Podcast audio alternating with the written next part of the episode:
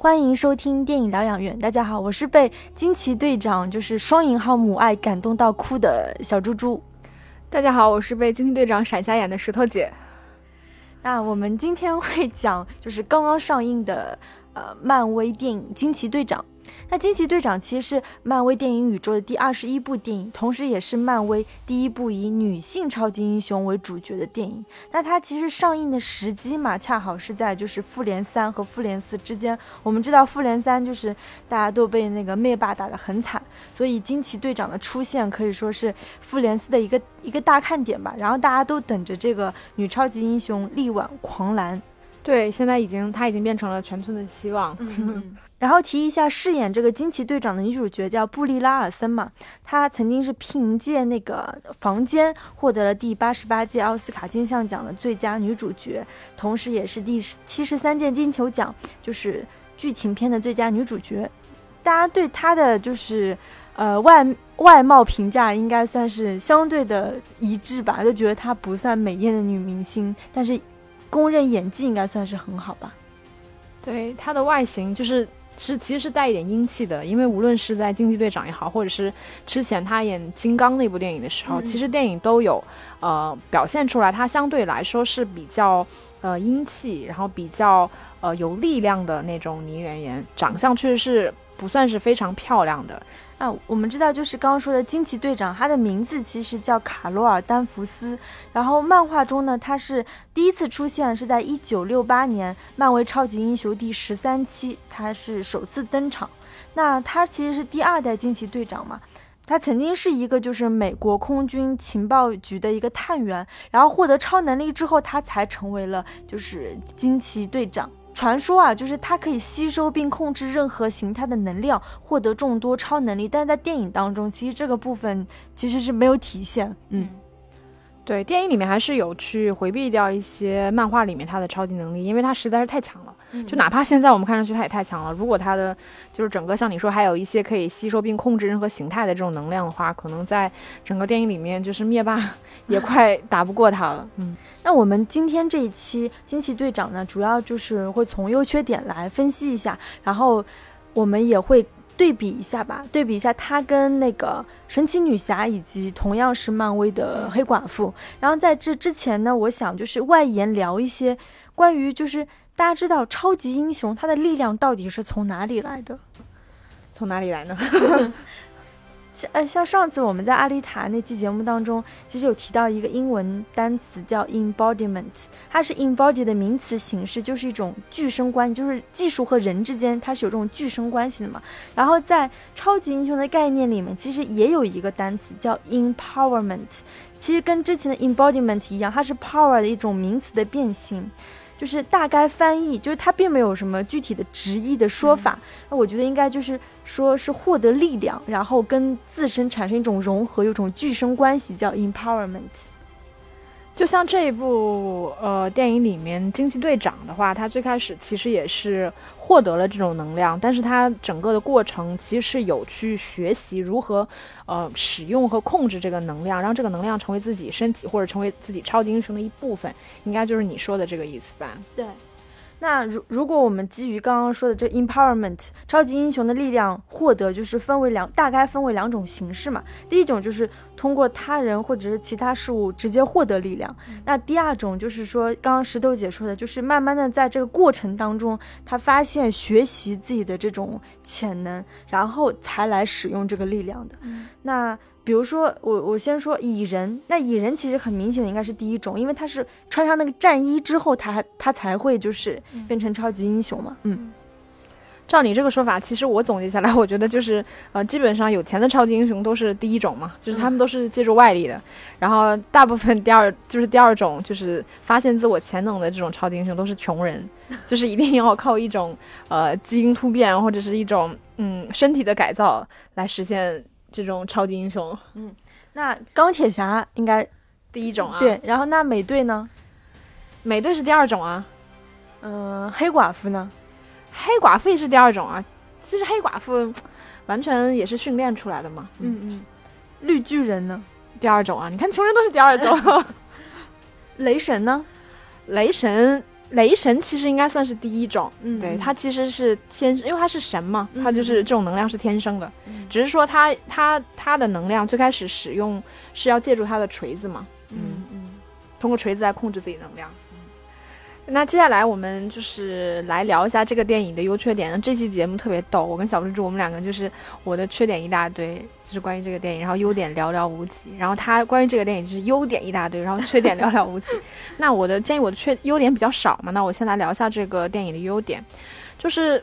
无可否认，就是惊奇队长这个设定非常的牛，就是拥有无比强大的超级能力。她算是在整个漫威宇宙里面凌驾于所有男性超级英雄之上的这么一个女性的超级英雄。我觉得这个设定本身就会给作为女性观众带来极大的这个心理满足。我觉得从这个层面上来说，我作为女性观众，我看到这个电影，我我觉得我是获得了很大的满足的。嗯，就是这个部分吧，我觉得是优点之一。嗯。这一点我跟石头姐完全是同样的感受，就是相比于以往这种女性色彩很浓重的大女主电影呢，这部《惊奇队长》我觉得是削弱了许多刻板印象的，就是是一部真正的女性主义电影。就以前我们经常会批评啊，比如说呃，像那个神奇女侠或者是黑寡妇，就是让女性，比如说让女性当了主角，赋予她强大的力量，但是女性本身的美艳、她的身材或者是她复杂的身世、情感关系这些，都很容易盖过女性超级英雄本身的色彩。那这些女性超级英雄的塑造，本质上我觉得仍然是种男性意淫下的女性，会其实会更更讨好男性观众，女性观众我说未必会喜欢。但是呢，惊奇队长她是一个就是从外表到身世都相对平凡的普通女人，在她是获得超能力之后才变成了惊奇队长的。正因为她的普通，就是我们的关注度会从女性超级英雄转化为这是一个超级英雄，同时是一个女性，所以就是这个关注点会不一样。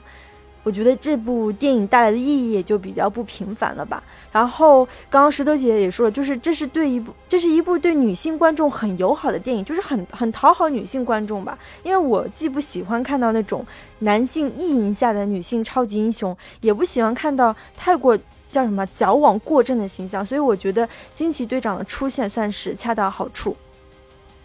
有一点我不能认同啊，我觉得这个这个 惊奇队长在我看来其实已经有点矫枉过正了。嗯，就是你能想象到比他更加呃阳刚，然后 更加就是就是女性特征没有那么明显的超级英雄吗？没有了吧？对，暂时没有。对对对，所以我其实我我们等一下再聊，我觉得这个角色其实已经很很矫枉过正了。但，但但总体来说，它这个部分还算是优点的角色塑造。第二个部分的话，我觉得这个片子里面，除了卡罗尔这个超呃惊奇队长之外，我觉得其他的女性角色塑造，比如说她的那个好闺蜜玛利亚，然后包括那个马威尔博士，然后甚至玛利亚的那个女儿莫妮卡，我觉得这些女性角色其实都是有高光时刻的。就是电影里面其实表现她们在自己专业领域里面的厉害之处，然后这些角色也都非常的有大局观，然后她们也勇于为了正确的事情牺牲和坚持。我觉得这些角色使得整整个电影充满了这种女性主义的色彩。嗯，对的，就像刚刚石头姐说的，所以我才觉得这是一部真正的女性主义的电影。我很喜欢这部片子的支线人物，就像她的闺蜜那个玛利亚，然后包括这里面年轻版的那个福瑞局长也是，就这些人物的塑造，其实对于这个惊奇队长的塑造加分很多，因为他没有。任何亲情几乎没有亲情和爱情的这些线，相反，它是一条友情的线来，就是贯穿始终。因为从这一点来说，我觉得也是对女性观众比较友好的，因为大多数女性并不一定有很离奇的身世。并不一定和关父母关系不好，然后也不一定有情感故事那么就是坎坷曲折。但是每个女人都会有闺蜜吧，所以当我看到就是那个黑人闺蜜在向就是当时卡洛尔说我不知道自己是谁，那黑人闺蜜就说你是怎么怎么样的人。看到这时候我就是真的是眼泪在。就是 眼眶里打转，然后后来那场戏就是那个黑人闺蜜母女在和那个卡洛尔看那个分享他们照片嘛，就他们以前是怎么怎么样的时候，还有包括呃那个卡洛尔曾经还支持就是黑人闺蜜生下女儿，这些时候我又觉得非常非常感动。从感动的层面上，感动是有的，但是从剧作的层面上来说，就是。惊奇队长一个人物转变这么重要的时刻，居然就是她的闺蜜说了几句鸡汤，然后她就发生了这样，就突然励志了。从剧作层面上，我觉得这其实挺偷懒的这个做法。说明石头姐没有 get 到，get 到这种就是女人之间相互扶持的这种感动的戏，然后再加上就是我觉得年轻时候的那个福瑞队长和竞队的互动。我觉得特别可爱，就他们之间有一种很很舒服的那种化学反应。我觉得这在以往的，就是漫威的电影当中也是非常缺乏的。因为每一个单片的人物都是相对饱满的，然后一到群戏，他们往往都是在打架嘛，就各种打戏。但是文戏当中，他就是人物和人物之间的互动也是浮于表面的那些插科打诨比较多。所以在这部里面，我看到那个福瑞跟卡罗尔之间的那种对手戏，我就觉得。非常特别，而且真的很动人，然后才有了那个伏笔，就是给了他一个那个改造过的 BB 机，说你只有在就是情情况十分十分危急的时候，你才可以找我，所以我就觉得我还蛮喜欢这场戏的吧。因为福瑞这个角色最早，其实我们都知道他是复仇者联盟的算是 BOSS 之一嘛，最早应该是在那个钢铁侠的时候出现，但就是。我们最开始看到就是这十年你看到的复仇者联盟的时候，其实这个人物他就已经是这样的了。但这个电影里面，因为他的故事整个是在复仇者联盟成立之前，嗯，所以我们相当于是观众看到了更多这个角色的前世今生。我就从这个角度来看，就是这个角色相对来说就通过在这个电影里面吧，我觉得变得更加饱满了。确实，我觉得就是 Free 加入这个电影里面是还挺不错的一个设计，嗯。对，也是因为这部电影，我们才知道他的那个是左眼还是右眼怎么瞎的一个。左眼，左左眼怎么瞎的一个原因？但是好像，但是好像这个跟他之前的电影里面的说法其实是有一点冲突的。嗯，因为那个之前我忘了哪一部电影里面，他其实说他那只眼睛瞎是因为他那次轻信了别人，所以他导致那个眼睛瞎了。所以不知道是这个真的是剧作上的冲突，还是说猫抓了那一下他并没有瞎，后来又被别人骗了，眼睛又瞎了。这个有没有这个中间的一些其他的内容？我觉得这可能是埋的一个梗吧，之后应该会应该会揭示这个原因。怎么可能？然后，呃，对，就是刚刚总结一下，就是因为全片的情感关系很简单吧，就用友情这一条线撑起了这个惊奇队长这样的人物。他是一个就是怎么说，很 很幽默、很可爱，然后又很能打，呃，独立女性，对事业事业有追求，同时有自己的那个就是精神向导吧，就是那个马威尔博士嘛。然后面对其他人，我觉得他。浑身散发着一种女性自发的一种共情心，很很普世的爱。就比如说，她对闺蜜的女儿，对福瑞局长，对那个长得很难看的那个流亡的那个叫斯鲁克人这个种族，再加上她超级厉害的超能力，那个能够一个人就是挡掉所有的那个导弹，我就所以说这个形象简直就是我想象中完美，同时又很平易近人的女性超级英雄。我觉得你说到这儿有提醒我，我觉得这个电影里面作为女性的部分设计的好的一点，其实它并不，它并不是像有一些超级英雄一样，就是一定要在红光时刻、是高光时刻去说一些台词。我觉得这个女性像你说的，她表现出来的，比如说她朴实的爱啊，或者是这种同情心，所以很多时候她的台词并没有那么的刻意，就是相反，她可能处理手法是比较平实的，就是她可能就是去做，嗯。包括他一些就是这种心软的时刻吧，我觉得确实是属于这个角色女性部分本身所有的一些特质。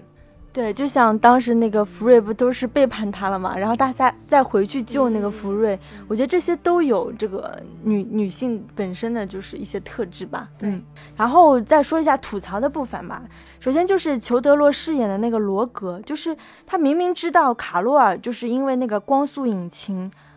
核心获得的那个力量嘛，但是当时他为什么把他带回之后，为什么不先想办法去研究他、探索他，甚至解剖他？但是而是要秘密训练他六年，就是这是第一个我不懂的地方。第二个是他们之间关系应该是亦师亦友，应该是很复杂的，但是我觉得最后其实处理的是比较粗糙的，嗯。其实你说他把他带回去，没有去解剖他、探索他，但如果是这样的话，那你最起码也要表现出来你们怎么样去利用他，对吧？运用他、运用他身上的这部分能能量为你们去做一些事。但其实电影里面也并没有表现这一块儿，其实还是挺草率的吧？啊，包括你说他们俩的关系这个部分，我是认同的。我觉得，嗯，基于什么原因呢？就是如果他们俩的感情。本来应该是比较复杂的，因为电影里面其实有聊到，就是呃，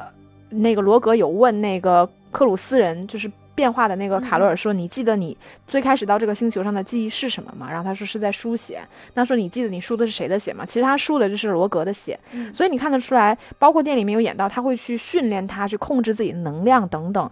他应该算是一个亦师亦友去引导他这么一个呃女性的男性角色。但是电影里面呢，他为了就是不太突出，就是说。对父权的建立跟推导这个过程，所以他有刻意的弱化这两个人情感的互动，以至于我们在电影里面其实看到两个人真正的对手戏并不不太多，可能就很形式化的，就是第一次就是这个女人运用她自己能力把他打倒，然后第二次又用这她的能力把他打倒，这两个之间有一个呼应，仅此而已。我觉得这个线或者说这个整个人物的情感线，我觉得完全没有立起来吧，这点我是认同的。嗯。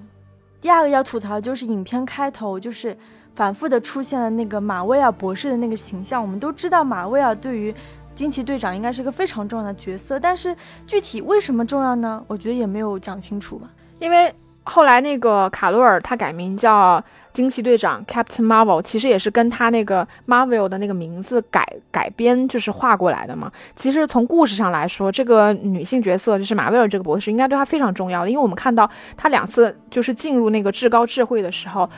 他所心中幻想的那个角色的形象，其实都是马威尔博士的形象。第一次是就是服从他，然后第二次是推倒他，然后包括要挣脱的也是他。而且这个马威尔博士也是他记忆的一个关键点。最终呢，他其实也是继承了他的遗志，去帮助克苏鲁人去寻找一个新的家园。我觉得这个角色本身应该是非常吃重的，但是电影里面并没有太多的表现两个人之间的交集跟情感连接。就他们唯一一场在现实层面上的重头戏，其实就是就是马威尔从那个飞机上下来，然后马上就要死，然后就是嘱咐说卡罗尔你要保护好那个宇宙魔方，就是超级能量体这个东西。我觉得这个使得整个故事的这个情感说服力是不够的，就是你对于他遗志的这种继承跟这个再创新。心就是是怎么有这么深的一个内心层次的一个支撑点？我觉得这些部分处理的都是挺挺简单的吧。嗯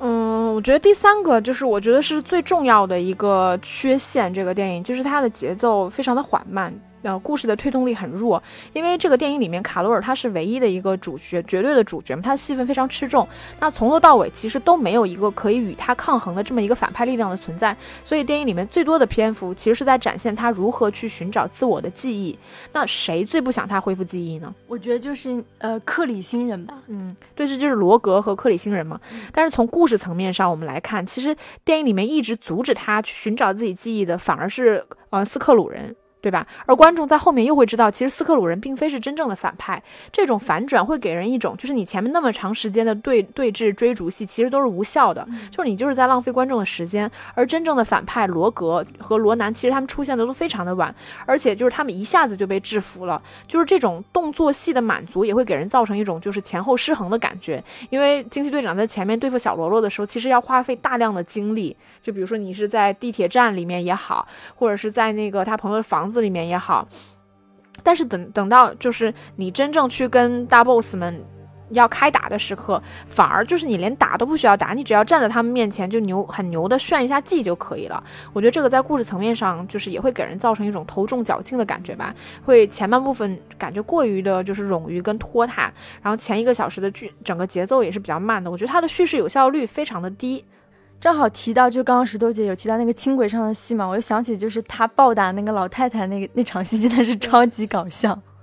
对，我也觉得那场戏设计的是真的挺好，那个不仅很有创意，就是因为斯克鲁人，我们都知道他是会变变形的嘛。最开始真的那个猫，那个叫是什么兽来着？噬元兽啊，最开始那个猫噬元兽出来的时候，我还想过斯克鲁人会不会是就是变成这只猫啊什么的。然后当他真正运用到他们自己这个呃种族的特征的时候，能够跟剧作有这么一个设计，包括周围人真会去拦住他去打这个老太太的时候，我觉得那个那个部分其实还是有有趣的。然后我们再说回缺点了，嗯嗯，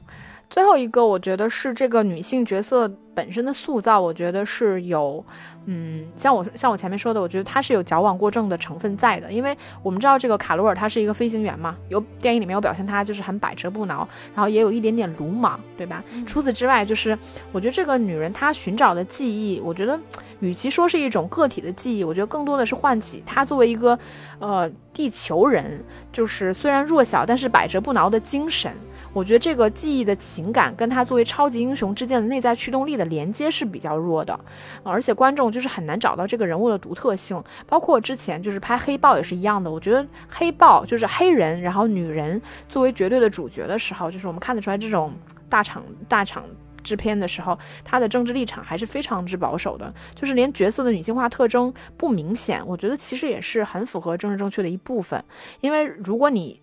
我我觉得啊，就是你过于的没有女性的特征，其实也是另外一种。形式的刻板印象，我觉得这个我们可以想象到，如果他塑造的非常美艳，像黑寡妇那种啊，我们我们会觉得说啊，他那个是非常刻板、非常公用化的。但是塑造成成惊奇队长这样，可能这个倾向没有那么明显，但事实上呢，他仍然有在做。嗯，就关于这点上，其实我我就是跟石头姐有不同的看法吧。就是我觉得这部戏从选角，然后再到他整个人物形象，包括我我我们刚才也有聊到，就是。他的很多怎么说情感啊，包括他作为超英的部分，也都是比较内化的。这些部分加起来，可能就显得比较和谐。那我们就直接就是接着你这个部分来聊一下，就是惊奇队长跟神奇女侠和这个黑寡妇的一些区别。然后，呃，因为你前面有聊过嘛，你觉得就是神奇女侠相对来说，它是比较迎合男性的审美的。就说实话，我自己并没有那么觉得。我觉得就是。作为女性观众，我一样能够欣赏盖尔加朵作为女性的那种特质，就是因为这个呃神奇女侠她的一个侧重点其实是在于女性的部分，就是女性的这种懵懂、成长跟强悍。就我们都知道，就是因为女性女演员或者说女性角色，她在荧幕上可施展和发挥的尺度本来就没有男性角色大。就女女演员其实是很难碰到那种真的很复杂的那种人物，或者很饱满的人物，因为这种女性人物的塑造其实要比男性人物的塑造难度大很多。那我们可以想象不同的男性超英，比如说钢铁侠、蜘蛛侠、雷神、美队，其实他每个人都是有不一一样的地方的。但是女性超英呢，似乎就是在我们看来，比如说就只有女性特征强一点的，比如说黑寡妇、神奇女侠。和女性特征稍微弱一点的，比如说像黄蜂女和惊奇队长这两种而已。但是你真的去塑造一个女性角色，我觉得比起性性别特征，首先可能考要考虑的还是个体性。而这个人物的性格和命运是什么样的，进而会对他的言谈举止或者说他的外在表现有所影响。所以，我们不是说是像神奇女侠那种比较美艳的，还是像惊奇队长比较像居委会大妈的，就是我觉得都还是要从角色出发，而不是从性别出发吧。因为如果你一旦先考虑了性别，那我觉得不论是女导演拍还是男导演拍，其实你都已经有把整个电影的格局和视野去降格了。嗯，对。但是这个作为一部这种。这种大片就是成本这么高的情况下，你你很难要求他做到这一点。但我觉得这个确实是局限性之一。嗯，然后我们可以简单说一下，就是惊奇队长他跟 DC 的神奇女侠和同样是呃漫威电影宇宙的黑寡妇的比较吧。嗯，有一点，这个说到第一点就让我就是有一点不爽。我们就想象，就是无论是这两个角色中的哪一个，就是女性的超级英雄，她的成长其实还是离不开男性的。尽管惊奇队长里面已经有弱化这个部分了，对吧？但是其实还是一个男性角色去引导她的。然后。嗯，但是那那个神奇女侠里面也是这样的嘛，就是她也是受一个男性角色的引导和启发才来，就是呃唤醒了自己作为超级英雄的那一面。但事实上，我们想象大多数的超级英雄，比如说男性超级英雄好了，他其实是不需要这么一个女性角色存在的。嗯，就女性。比如说像小辣椒那样的，你只只需要就是在他身边负责貌美如花就可以了，就是让这个 超级英雄有一点就是人性化的部分存在就 OK 了。这些女性其实并不会去引导这个男性，这个我觉得是目前这个呃整体来说女性超级英雄都会存在的一个问题。的确是这样的，因为就是我们之前也聊到惊奇队长，他对他影响比较深的就是也是那个马威尔博士，她也是一个女性嘛，她的闺蜜也是女性，闺蜜的女儿也是女性，已经就是在尝试摒，可以说是摒弃掉一些男性的影响了，嗯，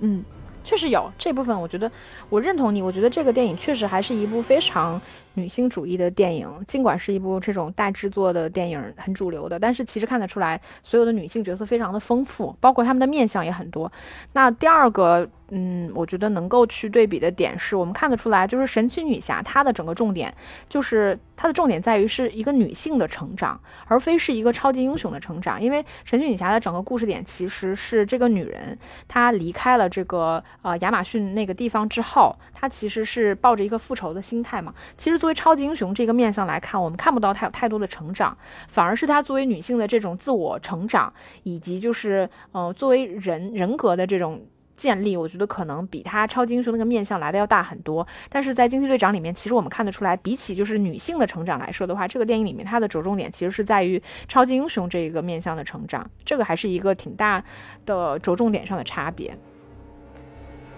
就是我们现在如果提到某个女性超级英雄，它上面的标签一定还是很明显。如果我们提到黑寡妇，首先应该想到的应该是美艳，对对吧？这是这是一个。第一的印象，然后其次我们才能想到啊，她她是不是很能啊？其次我应该想到她是复杂的身世，对对吧？她那个就是双面间谍啊之类的那种，对。然后我才能想到，哎，她还是挺挺会打的，但是她是赤手空拳的打，但是这个力量已经摆在了第三位。然后你再说神奇女侠，基本上呃，她亚马逊族的这种天生神力，嗯，你能想到。其次就是。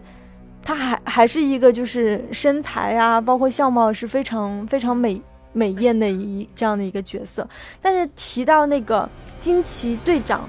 就是因为是刚刚看嘛，但是我相信再过了一阵，大家的第一反应应该不是他幽默可幽默的性格，其实性格各方面已经被弱化，我觉得就是神力和强大的力量，这可能就是他的这个角色的设定，就是简单的拥有强大力量的女性超级英雄，嗯。对，我觉得提到惊奇队长，他的这个牛逼闪闪的设定一定是第一位的，但是性格就是太过于的保守了，其实没什么性格，说实话啊，对，其实没什么性格的，但是是就是技能太厉害了。那我觉得最后一个影响就是我们还是很直接的看得出来，就是神奇女侠这个角色对于正义联盟来说，嗯，作用并没有那么的大，它只是其中一一员而已。但是惊奇队长对复仇者联盟这个影响就毋庸置疑了，就是。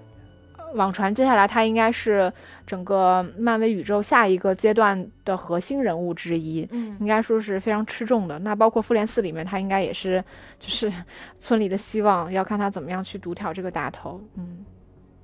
的确是这样，因为我们现在看到的惊奇队长，他跟复仇者联盟唯一的一个联系是那个富瑞局长嘛，他跟其他成员其实还还不认识，对吧？只只是在结尾的一个彩蛋当中才出现，然后他后面又会变成一个主导性的人物，其实也蛮期待，就是他会跟其他的超级英雄之间会产生怎样的故事和火花吧？嗯，那在最后，我我特其实特别想问小猪猪一个问题啊，就是如果让你去。设计一个女性超级英雄的话，你觉得你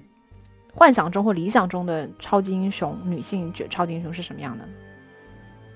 其实我幻想中的应该是惊奇队长这样，不一定有那么丰富的性格，但就只是天生神力的这样子的一个角色吧。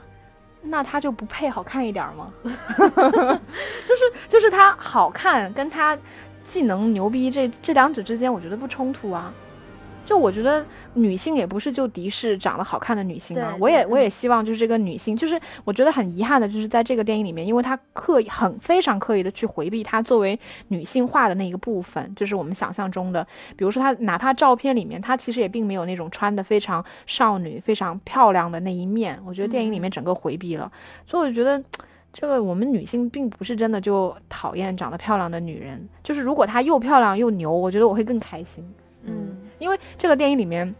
甚至连他穿着战衣，就是全身的那个呃景别几乎都很少，就是因为我们知道那个战衣它本身是紧身的嘛，所以关于她女性化特征的那一面，真的就是回避的非常之明显。嗯，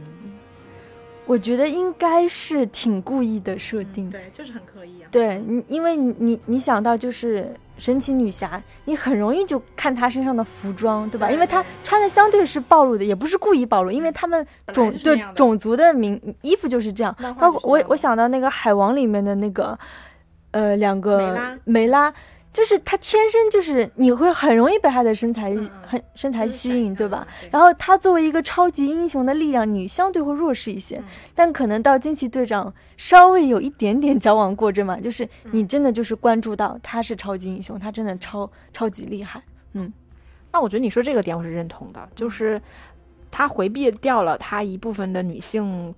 特征之后，其实观众的注意力可能就没有就不会去被他他的身材或者是他的脸所吸引，反而会比较集中在这个角色本身。那从这一点来说，我觉得我是认同的。嗯，那我们今天的节目就差不多到这里了，然后那就下期再见吧，拜拜，拜拜。